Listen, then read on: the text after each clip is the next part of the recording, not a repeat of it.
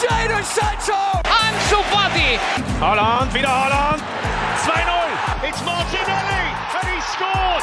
Mira, mira, mira, mira, Lemar para Joao Félix! Golazo! C'est bien fait! Oh, le doublé! Le doublé pour Ryan Cherkit! Force 2 finds Odegaard. Martin Odegaard!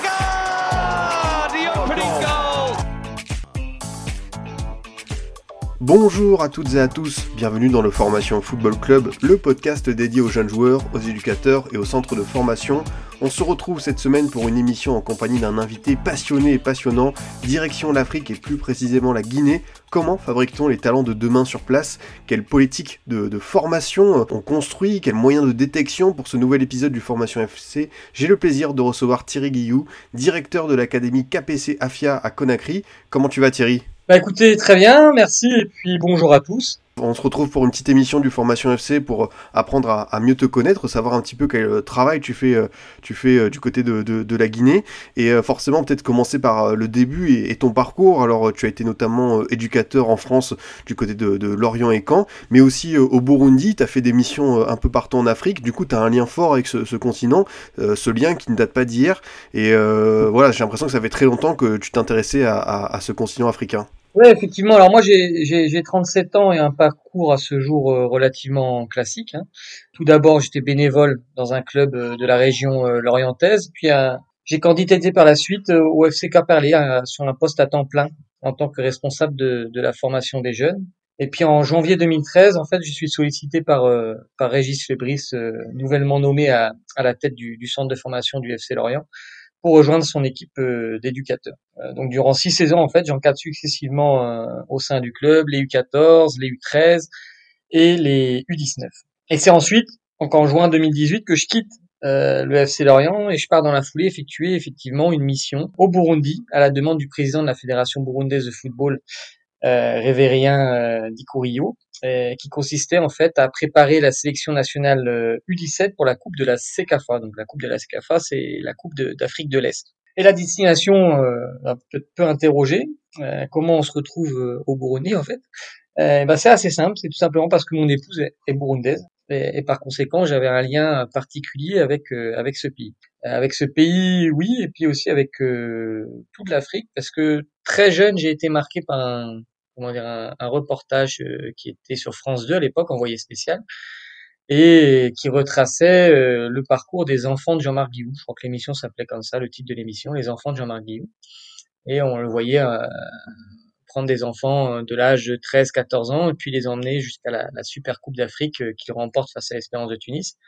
Et c'est un voilà quelque chose qui m'a qui m'a fortement euh, marqué, voilà fortement marqué et qui est resté dans un coin de ma tête pendant longtemps. Donc j'ai beaucoup étudié le continent, j'ai fait cinq pays sur des séjours, des petites missions, euh, et j'ai rencontré beaucoup d'acteurs du, du, football africain, hein, Jean-Marc Guillou, Marc Duvillard euh, qui était au Zimbabwe, euh, Jimmy Adjovi Boko euh, sur le Sénégal, Régis Laguesse qui exerçait en République du démocratique du Congo, Pascal Théo qui exerce en Côte d'Ivoire.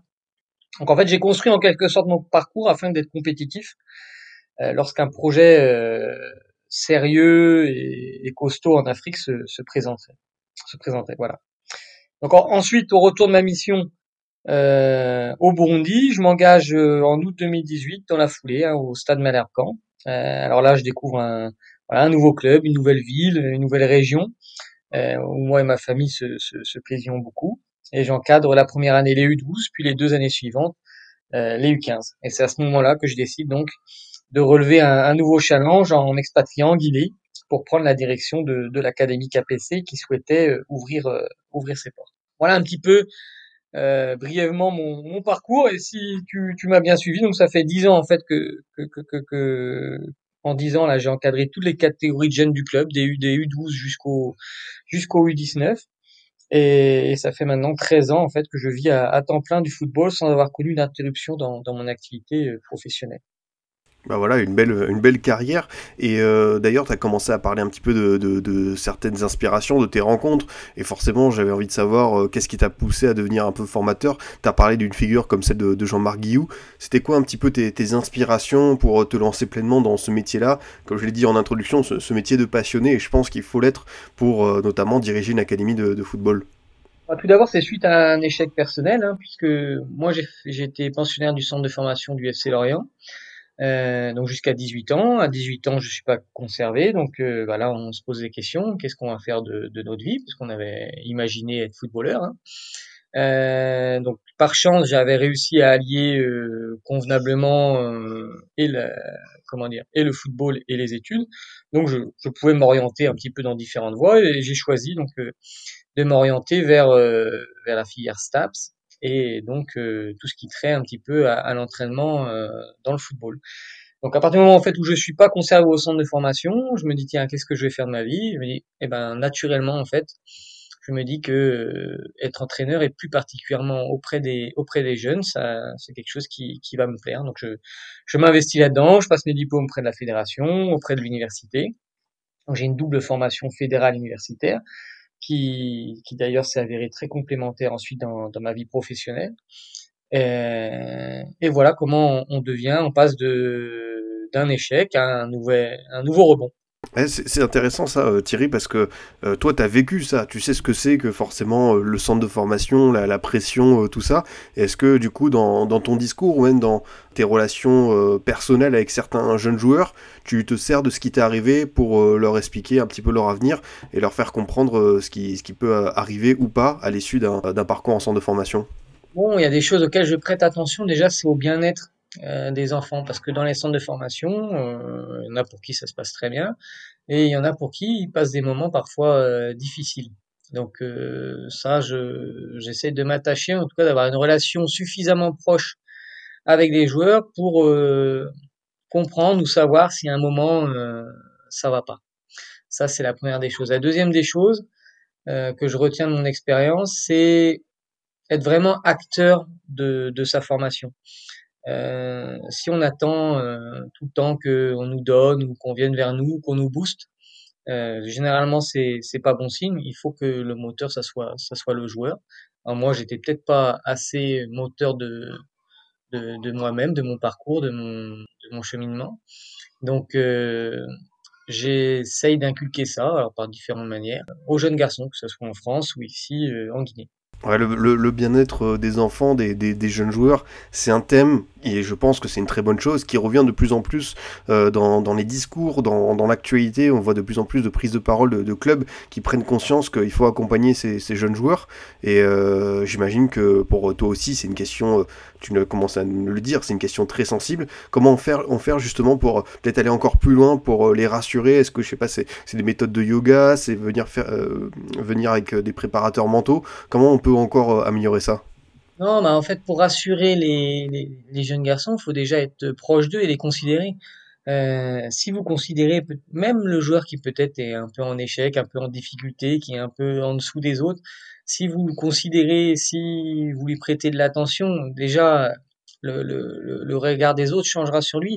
Alors que si vous le marginalisez un petit peu, ou si vous lui tombez dessus à chaque fois qu'il fait une erreur, ou si voilà vous vous, vous ne prêtez attention qu'aux qu'aux très bons joueurs, euh, tout ça, c'est un, une équipe, c'est un microsystème. Les gens, les, joueurs ressentent tout ça. Et du coup, il vivra la situation d'autant plus difficilement. Mais si vous lui apportez euh, de l'intérêt, de l'attention, euh, de la confiance, ça se passera déjà beaucoup mieux pour lui. Puis même s'il est un petit peu en dessous, il pas hésiter à le faire jouer. C'est pas, pas un drame. Alors moi ici, je suis pas trop embêté parce que comme j'ai pu procéder à une large détection, une large sélection, j'ai pas de, il n'y a pas de mauvais joueurs, il y a toujours un ou deux joueurs qui sont un petit peu en dessous d'eux, mais ici, j'ai pas trop ce problème-là, donc c'est d'autant plus facile.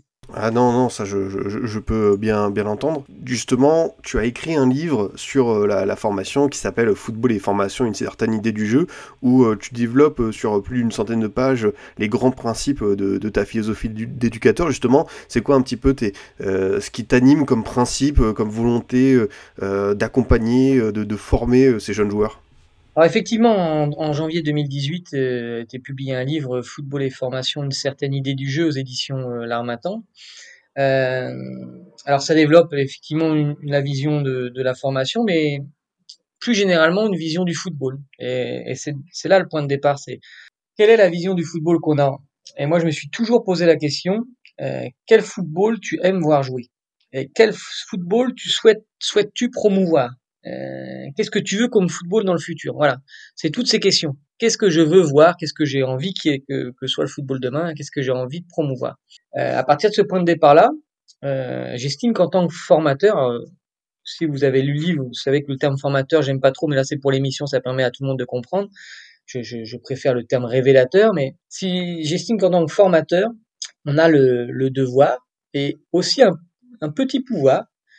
Euh, alors certes à une très petite échelle, mais de transmettre notre vision du football. Ça, c'est une chose qu'on, de par notre rôle et notre statut, on a ce, ce petit pouvoir-là.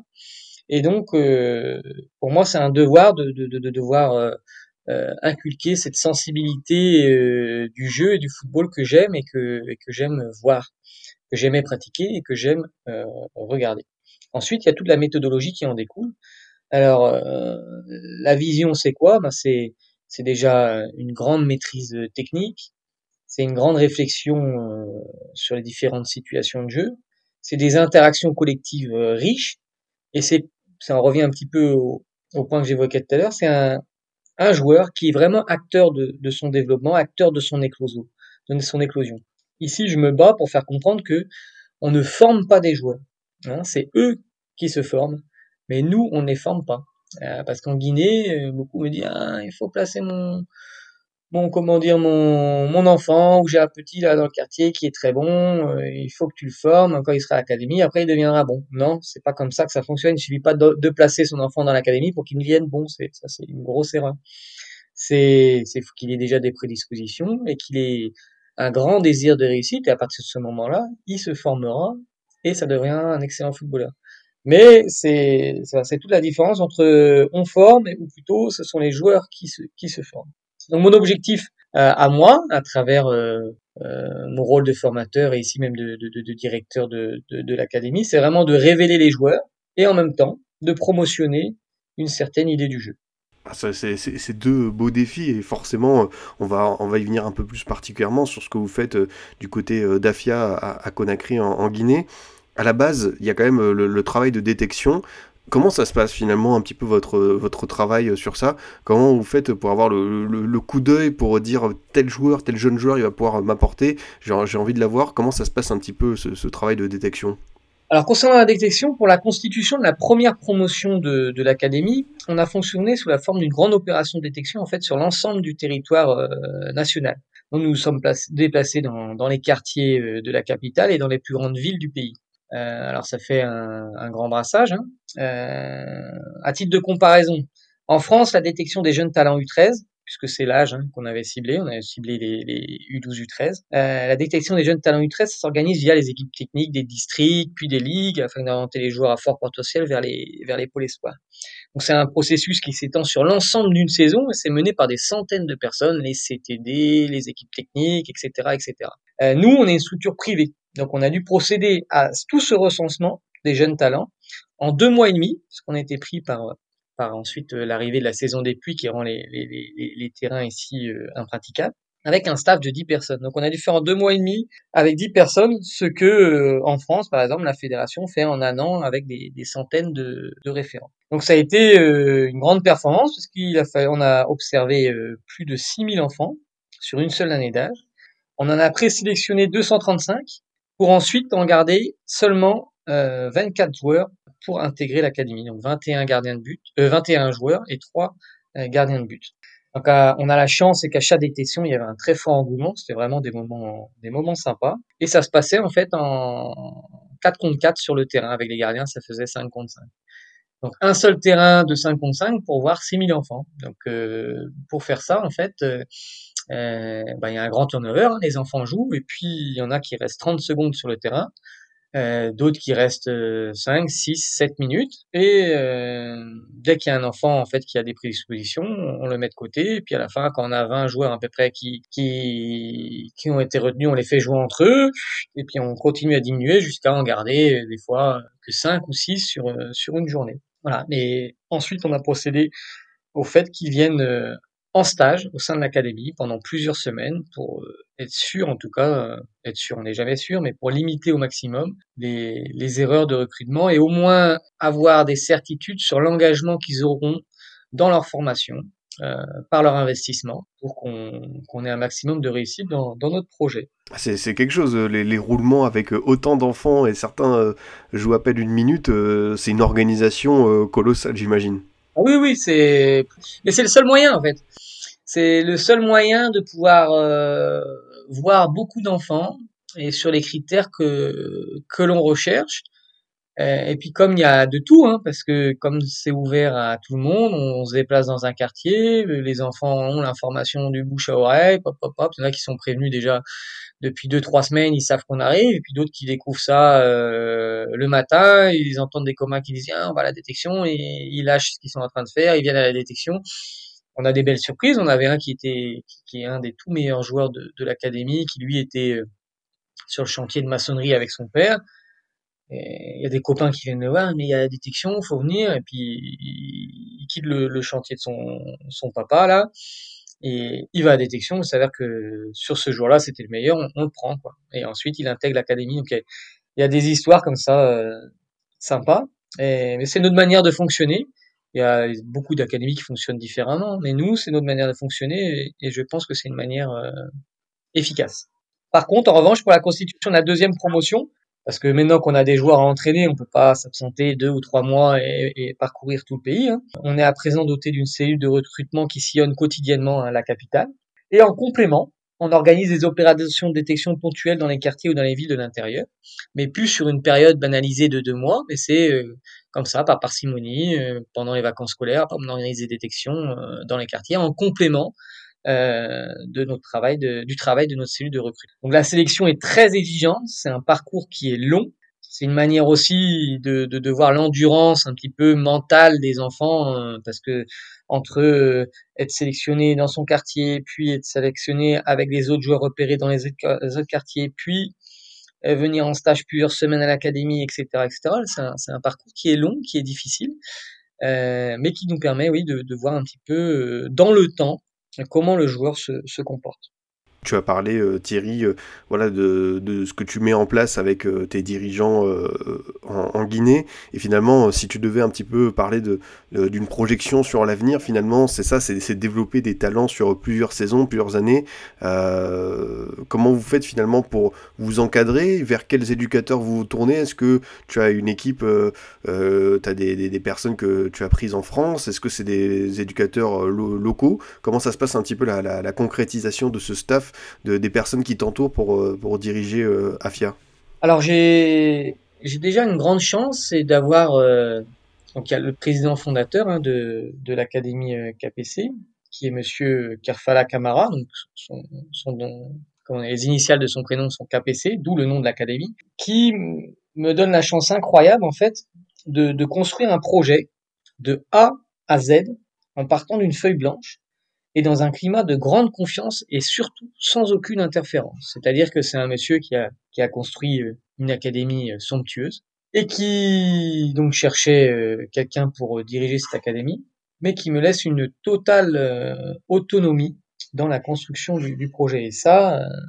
grand épanouissement personnel. Et il m'a également autorisé, m'a donné l'opportunité en tout cas de, de prendre un préparateur athlétique parce qu'il n'y avait pas de compétences ici en Guinée sur ce sur cette fonction-là, donc de prendre un, un préparateur électif, donc Alexandre Minal qui vient de Lyon-la-Duchère, qui est français et qui m'a rejoint dès le début du, projet. Concernant les autres euh, académies, euh, on est les autres éducateurs, ce sont des éducateurs locaux. Hein, tout, le personnel de l'académie est un éducateur lo locaux.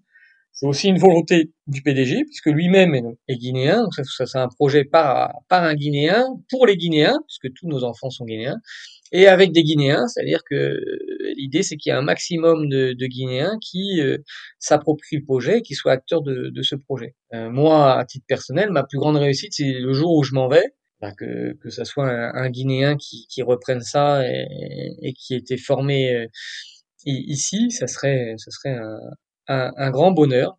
L'avenir nous, nous le dira on a parlé un peu des, personnes qui, t'accompagnent. Euh, forcément, c'est aussi les infrastructures euh, et, les conditions sur place. Tout à l'heure, tu as dit, il y, a, la saison des pluies qui, rend parfois impraticable certaines rencontres.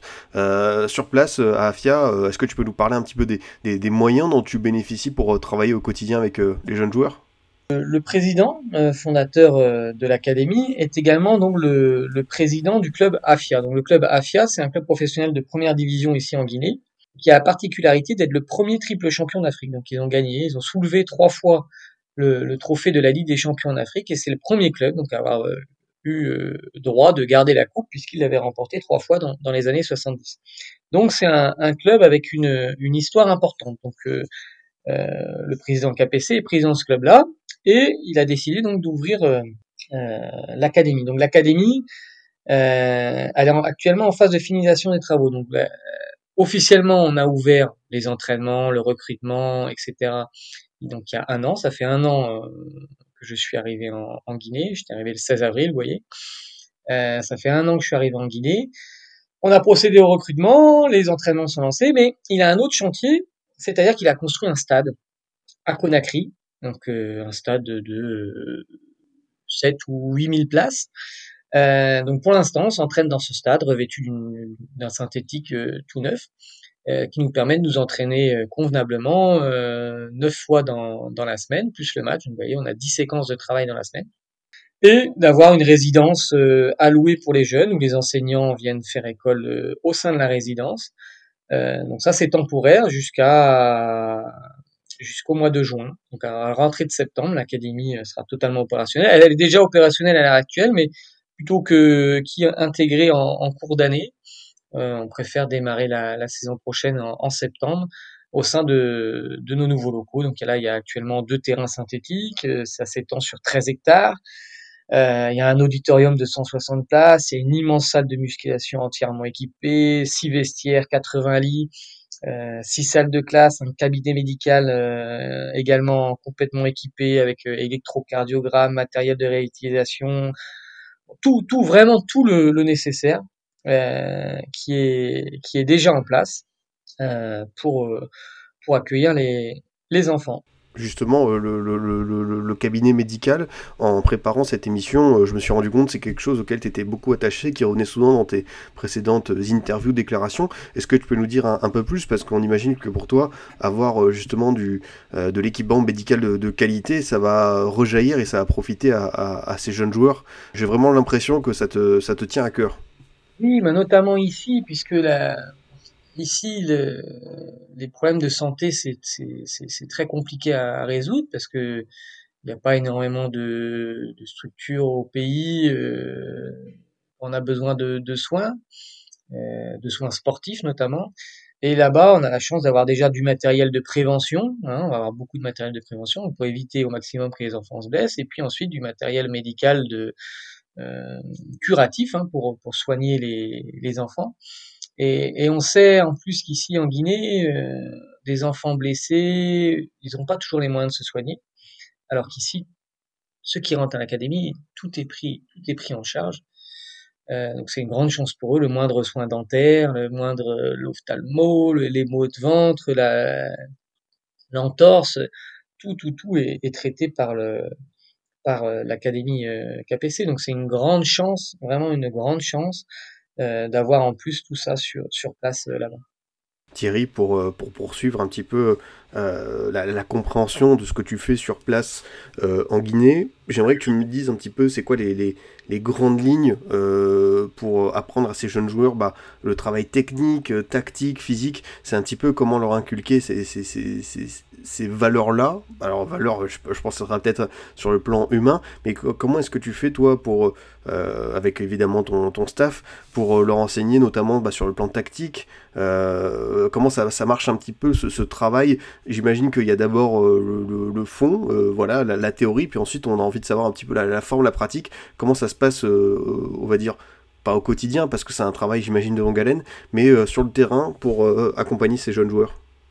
Bon, l'approche de l'entraînement euh, fait l'objet d'une méthodologie précise qui est recensée dans un document qu'on appelle la Green Box, la boîte verte, verte aux couleurs de l'académie, hein, vert aussi comme les, terrains de foot. Donc c'est une approche originale, euh, pas pour le plaisir d'être euh, différent, hein, euh, mais c'est vraiment dans un souci d'efficacité, dans un souci de d'apporter une réponse à un contexte. Quand je dis original, c'est que il y a des méthodes qui effectivement peuvent paraître euh, particulières, c'est-à-dire que les, les, les catégories, euh, on fonctionne pas par des catégories d'âge, on fonctionne par des catégories de poids. On a euh, la moitié de nos séances d'entraînement qui s'exécutent euh, pieds nus. Euh, on a des effectifs relativement restreints par rapport à, alors qu'on pourrait en prendre beaucoup, beaucoup des enfants. On décide vraiment d'avoir des effectifs restreints et, maîtrisés. Donc on a eu des dimensions de terrain aussi particulières. Euh, euh, par exemple, en U13 en France, on va jouer sur un demi-terrain. Nous, on joue sur quelque chose d'un petit peu plus grand. On met des buts mobiles, point de pénalty, point de pénalty d'un grand terrain. On restreint de 8 mètres euh, la largeur et ça nous donne notre terrain. Donc voilà, on a plein de particularités comme ça.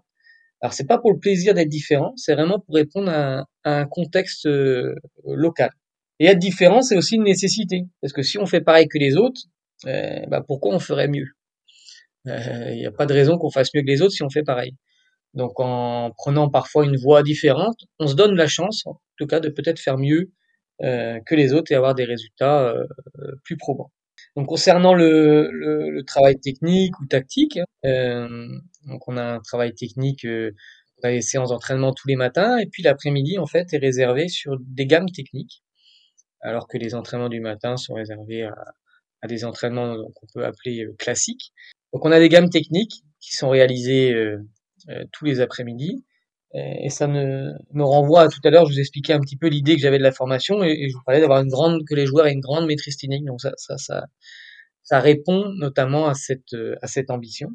Et ensuite, on a tout aussi l'outil vidéo. C'est nos matchs sont filmés, on a des retours vidéo, on fonctionne beaucoup euh, avec ça, euh, avec des enfants qui sont pas habitués ici à ce genre de, de travail, mais qui, qui s'y familiarisent très rapidement. On a également aussi mis en place tout un lexique de vocabulaire, euh, puisque même si en Guinée on parle français, euh, tous nos enfants ne maîtrisent pas parfaitement la langue française. Il y a des langues locales. Ici, il y a le soussou, le polar, le malinqué. Il y a différentes langues. Ils sont censés parler tous euh, le français, mais en, en réalité, certains, euh, ils le comprennent plutôt bien, mais certains ne peuvent ne pas bien, bien le parler. Donc, on s'est mis d'accord sur une trentaine de, mots euh, spécialisés foot, hein, euh, de manière à ce que quand on parle, euh, ils savent exactement qu'est-ce que c'est qu'un intervalle. Si j'emploie le mot intervalle, ils savent qu'un intervalle, c'est un espace entre deux joueurs ou entre un joueur et une ligne.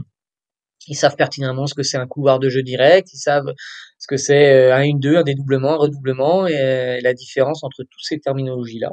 Euh, de manière à ce qu'on s'accorde un mot est employé, euh, tout le monde sait à quoi il, il correspond. Et ensuite, il y a l'aspect mental. Et l'aspect mental, c'est certainement euh, ce qui est le plus difficile ici, dans la, notamment dans la gestion des émotions. Euh, où nous, dès qu'on encaisse un but, et, et c'est pas souvent, hein, le moindre but encaissé est vécu comme un comme un drame, quoi, la moindre occasion manquée est vécue comme quelque chose de, d'incroyable, de, alors que euh, ce n'est que, que du football. Donc euh, ça, c'est quelque chose qu'il va falloir apprendre à, gérer. Ils ont un petit peu évolué là-dessus pour l'instant, mais on est encore loin de ce qu'on peut espérer d'eux euh, par rapport à ça. Et puis il va falloir également, toujours dans cet aspect gestion un peu des, émotions, ben, créer les conditions pour que nos joueurs, à un moment, ils connaissent la défaite. Euh, donc la saison prochaine, je pense qu'on va partir séjourner à l'étranger. Euh, peut-être en France, peut-être au Maroc, peut-être au Mali ou en Côte d'Ivoire et aller affronter euh, d'autres centres de formation ou d'autres académies performantes dans ces pays-là pour que nos enfants, à un moment, connaissent euh, tout simplement la défaite.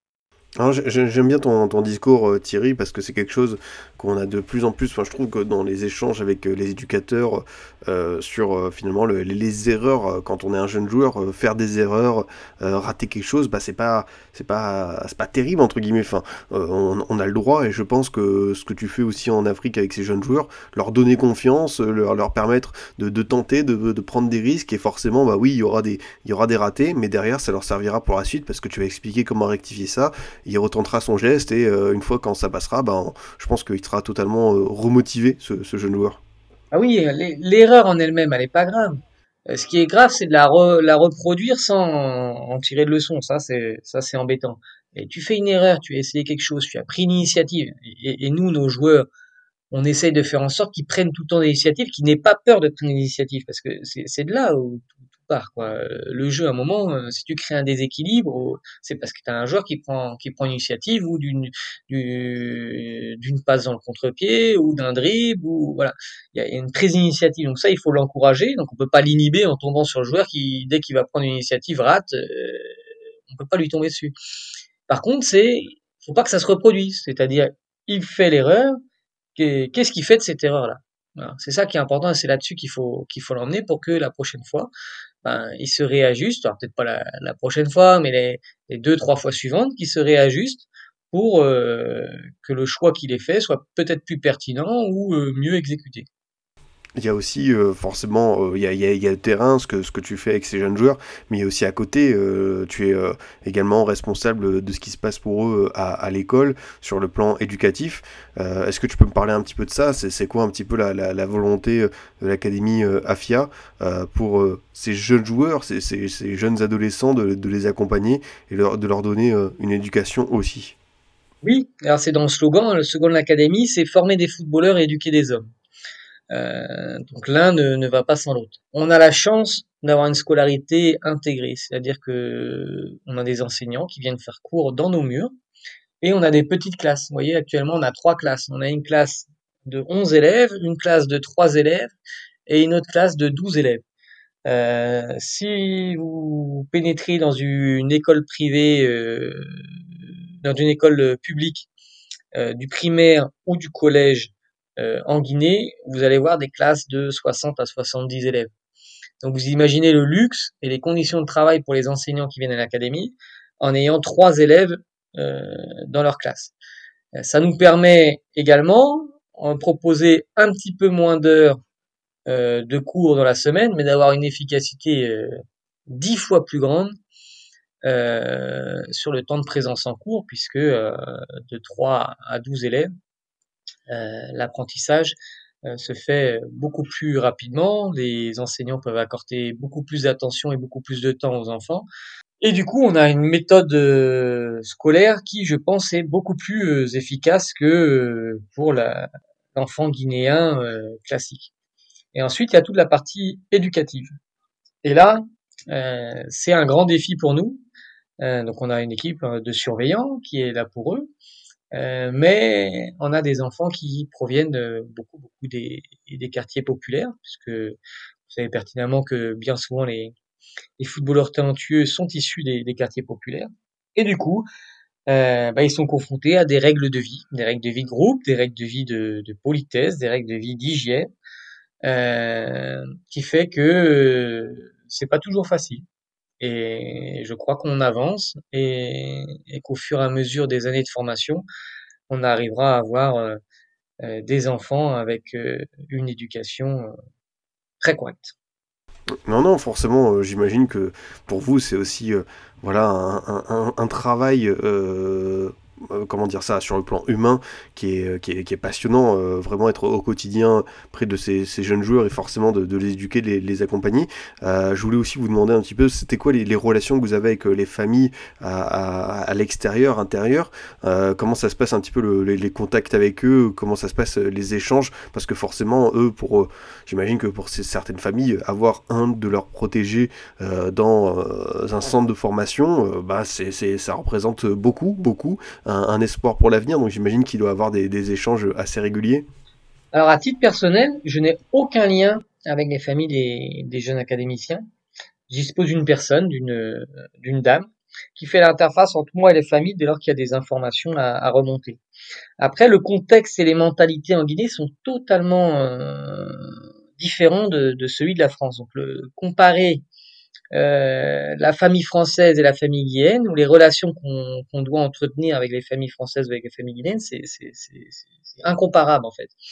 Euh, ici, comme vous l'avez dit, les familles elles savent pertinemment qu'en laissant leur enfant au sein de l'académie KPC, les enfants seront bien traités, bien logés, bien nourris, bien soignés, en tout cas bien mieux euh, qu'à la maison. Donc ça relève vraiment d'une chance euh, incroyable. Et il y a une grande confiance de la part des familles envers l'académie. Il, y a le fait vraiment de confier euh, l'enfant euh, à l'académie. Euh, et puis avoir une relation avec les familles, c'est difficile parce qu'en fait, on a des enfants déjà qui n'ont pas de famille. qui sont qui habitent chez quelqu'un parce que la maman est partie, la maman est décédée, le papa est parti à l'aventure dans un autre pays, le papa a trois ou quatre femmes, donc et puis l'enfant peut être élevé par par une autre femme. Euh, il y a tout, tout, tout, tout. chaque enfant a une histoire de vie un peu particulière. C'est pas le schéma classique de la famille euh, française. On autorise autrement les, les enfants à rentrer chez eux un week-end sur deux. Mais il y en a qui, qui rentrent un week-end sur deux et il y en a qui ne souhaitent pas rentrer pour différentes, pour différentes raisons. donc on, a des enfants qui restent en fait tout le temps euh, à l'académie. Il y a quelque chose d'appréciable par rapport à la France, c'est que les joueurs et les familles ont vraiment conscience de la chance qu'ils ont. Et en France, le système a réussi à inverser cette donnée. C'est-à-dire que les familles estiment que les centres de formation dans lesquels évolue leur enfant a de la chance de pouvoir bénéficier des services de leur fils. Vous voyez? En France, c'est inversé. Les familles qui estiment que c'est le centre de formation qui a la chance. Alors qu'ici, ils ont bien compris que c'est leur enfant qui a la chance d'intégrer l'académie. Ah non, non, mais ça, c'est pas mal comme point de vue. C'est vrai que si on, change un petit peu de, paradigme, on, peut voir euh, la, différence. Et forcément, j'ai envie de savoir un petit peu c'est peut-être pas aussi vous qui vous en chargez de ça, euh, mais euh, les liens peut-être avec des agents, des intermédiaires, des personnes qui souhaitent représenter ces, jeunes. On sait que bah, ça peut être un, danger pour eux parce que forcément ils n'ont pas toute la connaissance sur euh, voilà l'avenir, le contrat, tout ça. Est-ce que vous avez régulièrement approché à AFIA par des agents? Forcément, on imagine des agents peut-être des fois peu scrupuleux. Bon, on a la chance, et c'est bien pour ça qu'on l'a fait, d'avoir des enfants de bas âge donc des enfants de 12 à 13 ans. Il faut savoir que personne ici n'est intéressé par des enfants de cet âge-là. Personne. Donc c'est une grande chance pour nous. Ça permet de travailler euh, sereinement et ça nous permet d'éduquer euh, au maximum nos, enfants pour qu'ils aient le plus de connaissances pour essayer d'éviter euh, bah, tous ces parasites.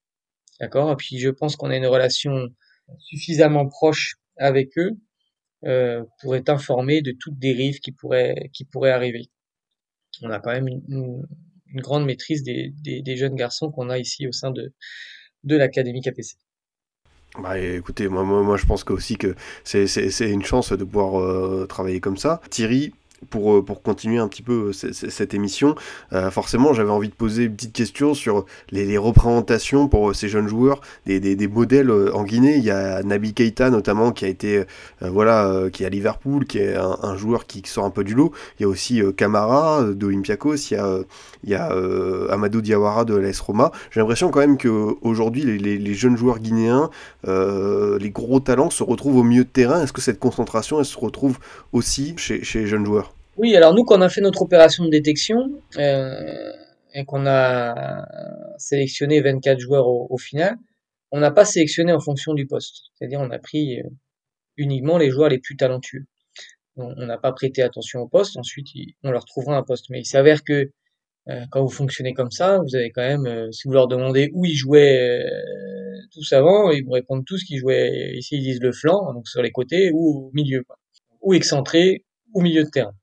Euh, donc, sauf que maintenant qu'ils sont à l'académie, maintenant il y en a qui sont défenseurs centraux, d'autres latéraux, d'autres avant-centres, etc. Euh, mais on n'a pas recruté au poste, on a recruté vraiment en fonction euh, du talent des, des jeunes. Euh, quand vous évoquez les joueurs des, comme Nabi Keita euh, ou ces joueurs-là, il faut savoir que c'est des joueurs qui, qui ont réussi à percer, d'accord, sans avoir eu la moindre formation. À, à l'âge de 12 ou 13 ans, ils étaient c'est du football euh, dans la rue. Euh, donc c'est-à-dire que vous imaginez que en encadrant sur la période importante hein, de, de, de, de, 13, 14, 15, 16, 17, 18 ans, euh, les jeunes footballeurs guinéens, il y a un potentiel qui est très très important. On bénéficie de l'apport du football de rue, c'est-à-dire de, de leurs 4 à 12 ans, ils ne font que ça. Et c'est un grand, grand, grand, des grandes vertus dans le rapport au ballon, dans la qualité des appuis, dans, dans, dans l'élimination euh, de l'adversaire. Euh, mais nous, on les récupère à 12-13 ans. Euh, et c'est très bien, parce qu'après, ce type de football a aussi des manques. Il n'y a plus de, de vision longue, euh, il y a pas, il y a, il n'y a pas de, de, frappe au but parce que généralement c'est sur des, des mini-buts de, de 1 mètre de large hein, que vous jouez. Donc il y a des carences dans la frappe de balle, et il y a des carences dans le jeu de tête, il y a des carences sur les aspects euh, tactiques.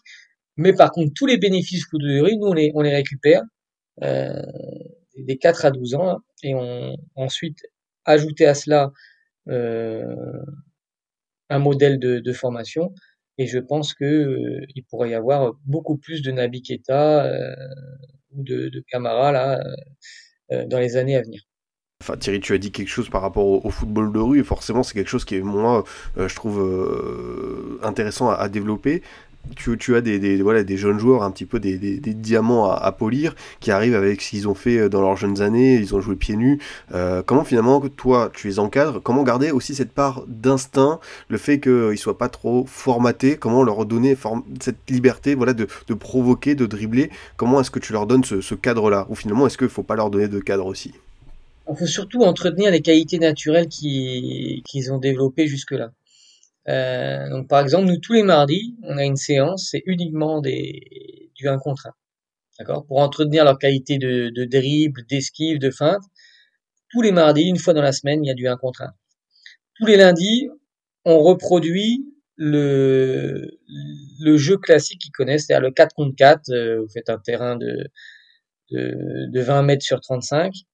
Vous mettez deux petits buts mobiles, mini buts mobiles, et, et c'est parti. ça, c'est tous les lundis. En fait, on reproduit euh, artificiellement, entre guillemets, hein, ce qu'ils ont connu et ce qu'ils font leur, force. Et puis le reste de la semaine, eh ben, on travaille euh, ce sur quoi ils, doivent euh, se développer. Euh, et on, s'entraîne aussi également, je le disais, hein, pieds nus, notamment sur tous les gammes techniques des après-midi se réalisent pieds nus. Euh, c'est une manière, d'une, de développer la sensibilité et le rapport au, au ballon. C'est une manière aussi de développer euh, la qualité des, des appuis. C'est une manière aussi, dans, une, dans des enfants qui ont la croissance, ben, déjà de leur enlever un petit peu de poids, poids des chaussures et d'avoir quelque chose de plus naturel. Et ça nous permet aussi de lutter un petit peu contre l'opulence, puisqu'on a des, comme je disais tout à l'heure, on a des enfants qui viennent de quartier. Et d'un coup, on les met dans des conditions euh, extraordinaires. C'est-à-dire qu'ils mangent cinq fois par jour, euh, ils ont des terrains synthétiques, euh, c'est presque les seuls à, en bénéficier dans tout le pays. Hum, ils ont un kiné, ils ont un docteur à disposition, ils peuvent se faire masser, ils ont une piscine. Ils, voilà, ils arrivent dans un dans un cadre luxueux. Et aussi le fait d'avoir cette partie pieds nus, ça, ça permet de, de, de, lutter un peu contre ça. Euh, symboliquement en tout cas. On, vient de, de, parler un peu de, de, ce football de rue qui permet de développer notamment euh, d'autres appuis. Euh, Est-ce que toi tu encourages euh, la pluridisciplinarité? Est-ce que tu, te tournes vers le futsal ou même d'autres sports qui peuvent leur, les aider au, au quotidien? Non, je l'ai fait. Je l'ai fait dans, notamment au FC Lorient. Auprès quand j'avais les U13, euh, on avait le, le, futsal, on avait la gymnastique, on avait le judo qui était proposé en pluridisciplinarité. Ici, le contexte est, complètement différent. On a, des, on a des enfants qui, au niveau moteur et coordination, sont beaucoup plus développés que des jeunes Français au même âge. Et vous leur demandez tous un, un salto, euh, une pirouette, un, un soleil ou quoi que ce soit, ils savent tous se faire. Tous, tous, tous, ils sont très bien euh, coordonnés avec des qualités d'appui euh, importantes. Donc l'apport des autres disciplines là serait aussi pour une ouverture d'esprit, mais en tout cas d'un point de vue moteur, il n'y aurait pas de, de, grand intérêt. Et puis on serait aussi euh, euh, heurté aux, aux, comment dire aux, aux infrastructures. Une salle ici n'existait pas. Hein, une salle de basket euh, pour faire du futsal avec un parquet ou quoi que ce soit, ça n'existe pas en, Guinée. Donc c'est une pratique qu'on ne peut pas exercer. Ouais, merci de, de m'indiquer un petit peu comment, comment ça se passe. Euh, mais euh, forcément, euh, c'est des choses qui peuvent, pourquoi pas, plus tard arriver. Enfin, peut-être un petit mot quand même sur, sur comment dire, l'histoire d'Afia, parce que j'imagine qu'il y a aussi des joueurs, et ça parle aussi de parler un petit peu du, football guinéen. Il y a le, seul ballon d'or africain qui vient de Guinée, Suleiman Sherif, qui a été formé sur place. Et voilà, ça permet aussi de, de valoriser cette formation. Afia, c'est un club club formateur depuis, je crois que j'ai regardé, c'est depuis une cinquantaine, soixantaine d'années. C'est quelque chose d'assez ancré dans le football africain. Il y a même ce, respect du travail fait sur place. Enfin voilà, il y, a, un respect vraiment, j'ai l'impression, en, lisant, en regardant les avis extérieurs. voilà, Afia, c'est connu en Afrique pour être un, club formateur valorisé. Un club formateur, je sais pas. En tout cas, un, club reconnu, oui. vous allez dans n'importe quel pays d'Afrique, en tout cas de l'Afrique de l'Ouest, tout le monde, tout le monde connaît connaît le Afia. Euh, vous parliez de, de Sheriff Suleiman qui a été Ballon d'Or en 72. Euh, donc c'est actuellement le DTN, le euh, directeur technique national de, de, de, la fédération guinéenne de football. Et en fait, avec ces, cette épopée-là, il a, il a, gagné, donc il a fait partie de l'équipe qui a, qui a gagné les, les, trois Ligues des Champions. Ils ont représenté la Guinée dans un moment où le contexte politique était, était important, c'est-à-dire que euh, la Guinée venait d'avoir son indépendance. Donc c'était une manière, en fait, il, représentait le pays, il représentait pas uniquement le Hafia, hein, il représentait toute la Guinée. Euh, et puis cette euh, euh cette décolonisation, cette indépendance qu'ils ont eue, et aller euh, gagner au Sénégal, en Côte d'Ivoire, au, Ghana, etc., était pour le pouvoir politique en place un, sorte de, de, de, valorisation, de propagande, quoi. Euh, donc il y avait tout le pays qui était qui était derrière eux avec des stades. Les finales se faisaient, euh, en plus c'était les finales aller-retour, donc ça se faisait toujours au moins une fois euh, à Conakry. Les stades étaient étaient plein plein bombés, bombés, bombés, bombés. C'est un club qui a une grosse grosse histoire, qui a gagné aussi 15 championnats nationaux et qui en fait en 2012 descend en, en, en Ligue 2. Et c'est là que le président KPC décide d'investir dans le football et de reprendre euh, le AFIA parce que c'était un monument historique du pays. Donc ça, c'était un, enjeu important, qu'il y ait une personne euh, puissante qui puisse reprendre le club. Donc il l'a repris, il l'a remis dès l'année suivante en Ligue 1 et depuis il, s'efforce de, de, faire en sorte que le AFIA joue les premiers rôles dans le championnat local et c'est pour ça qu'il a investi beaucoup et qu'il a même construit donc un stade pour que la FIA puisse s'entraîner tous les jours euh, dessus et euh, effectuer tous ses matchs euh, à domicile. Donc au stade Petit Souris, Petit Souris qui est le joueur qui a fini ballon d'argent. Quand Sheriff Suleiman était ballon d'or, le ballon d'argent c'était Petit Souris. Donc le nom du stade lui a été attribué.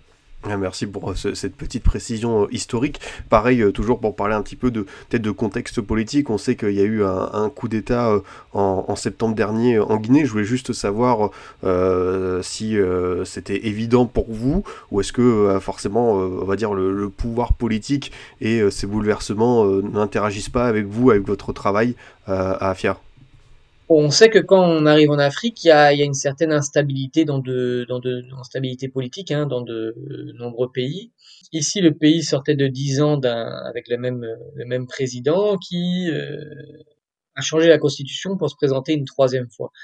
C'est cet événement-là qui a créé un, coup d'État puisque les militaires à la base de ce coup d'État n'étaient pas n'était pas d'accord qu'un président change la constitution pour se pour se présenter une troisième fois. Donc voilà le, un petit peu le, le nœud du, du, problème. Donc le coup d'État s'est fait très rapidement, dans le calme.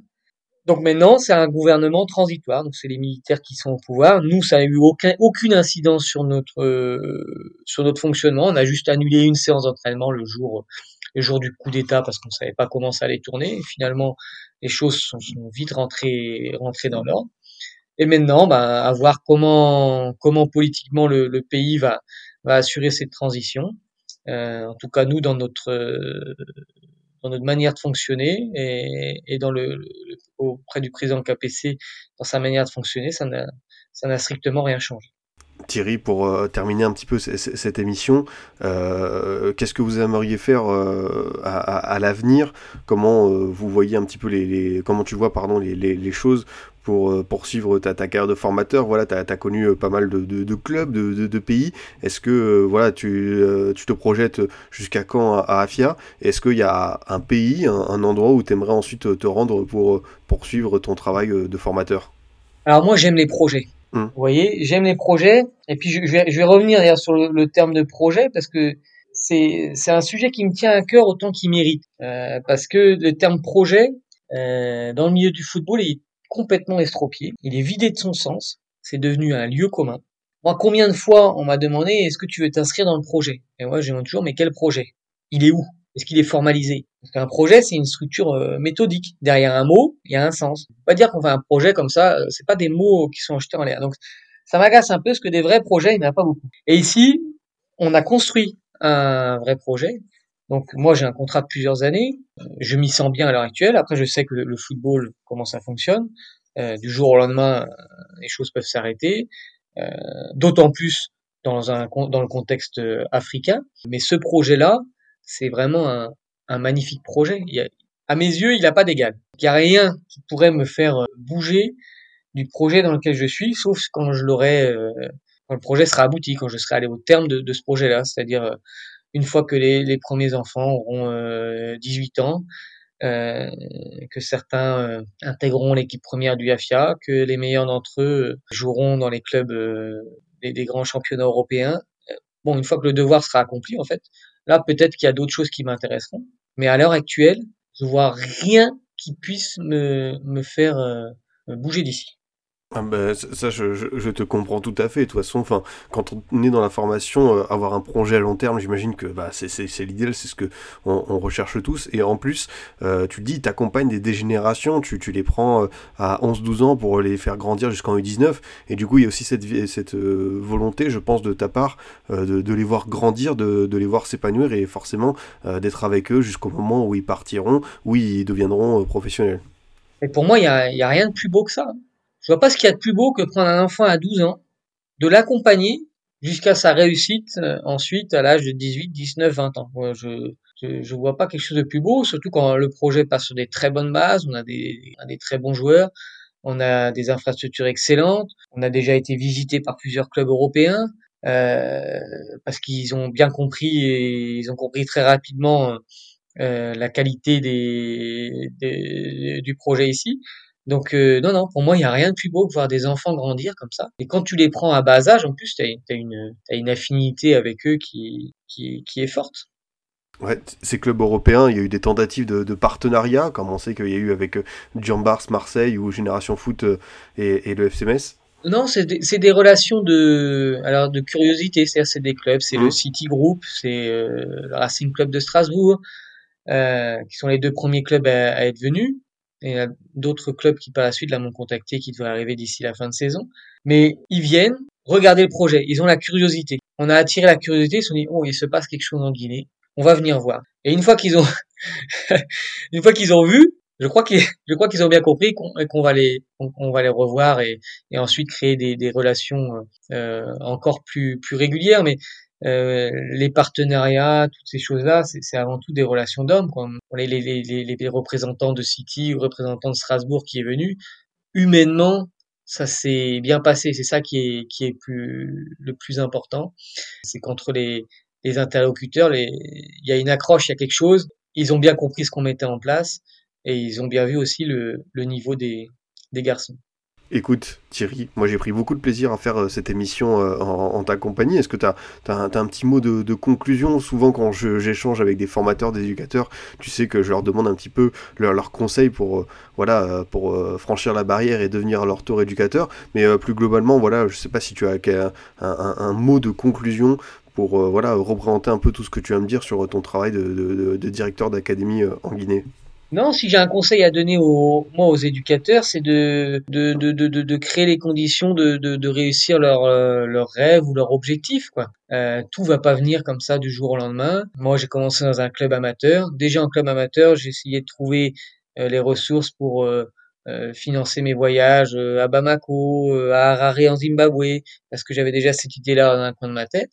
Et vous voyez, c'est dix ans après que ça, que ça s'est concrétisé parce que je voulais pas aller n'importe où et je voulais aller sur un, projet euh, solide et qu'entre temps j'ai eu des très bonnes expériences en France que ce soit au FC Lorient ou au Stade Malherbe Caen euh, où j'ai pris beau- beaucoup de plaisir. Mais voilà faut simplement construire son projet professionnel et, et, et créer les conditions pour qu'à un moment votre objectif en tout cas soit euh, soit atteint.